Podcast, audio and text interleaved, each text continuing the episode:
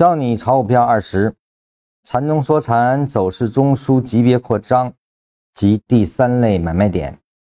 换言之，走势中枢的延伸与不断产生新的中枢，并围绕波动互不干扰所形成的趋势，在这两种情况下，一定不可能形成更大级别的走势中枢啊，而要形成一个更大的走势中枢。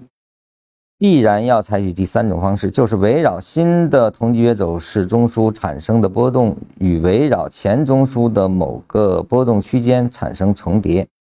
它这段话是什么意思呢？就是说，想要使中枢升级啊，必然是本级别中枢形成之后出现的另一个本级别中枢跟它之间产生新的关系啊。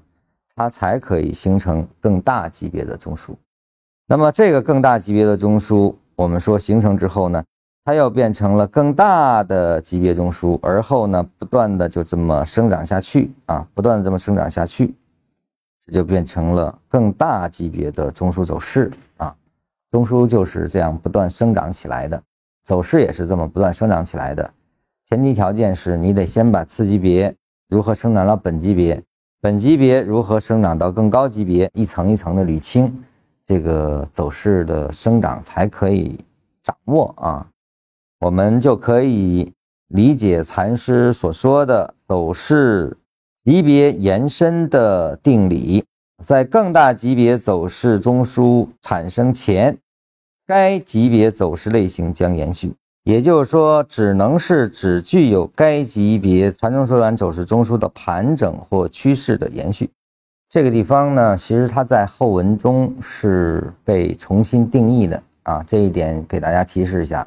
也就是说，在二十课呢，实际上禅师只是引出了一个推导的逻辑啊，也就是说，中枢的移动或者是中枢通过延伸的生长啊，给出了这两个逻辑，根据。这句话的逻辑，它实际上禅师想表达的是，当一个中枢形成完之后，那它如果不产生新的中枢移动，它就只可能是在这个中枢的不断延伸中啊。当然，这种情况有的时候也会时间较长啊。这个农行上市之后啊，它只有一两分的这个波动运动可以延续三个月之久啊。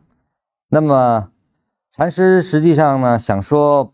不是这个不断的延动，就是中枢的同级别的不断的向上延伸。只要这个级别都是一致的啊，它也是一种生长。这个是趋势的生长，这都是同级别的生长啊。因为这里面同级别没有被完整定义。实际上呢，在这种生长中，我们之后有了参数之后呢，它实际上的从属关系会发生变化的，也就是说。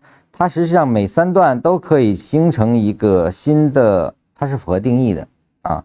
那么三段之后呢，又变成一个新的更大级别，实际上是这个逻辑了。现在呢，你只需要对中枢和中枢终结有概念即可啊。